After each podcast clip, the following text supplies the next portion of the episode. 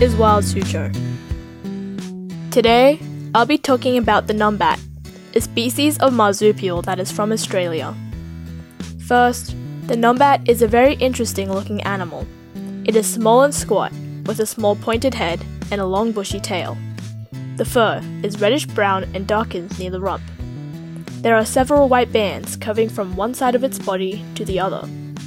The numbat has small teeth and a long, sticky tongue. It has strong claws for digging, and, unlike other marsupials, females do not have a pouch for carrying young. The numbat eats termites, and adults need to eat up to 20,000 termites a day. They are diurnal, meaning they are active during the day unlike most marsupials. They spend most of their time looking for termites to eat by digging up loose dirt and using their long sticky tongues to eat them. The numbat used to be widespread across Australia, but has become an endangered species and now lives in southwestern Australia. Conservation efforts have helped them to live in a few reserves in the country.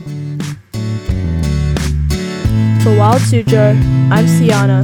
Thanks for listening and see you next time.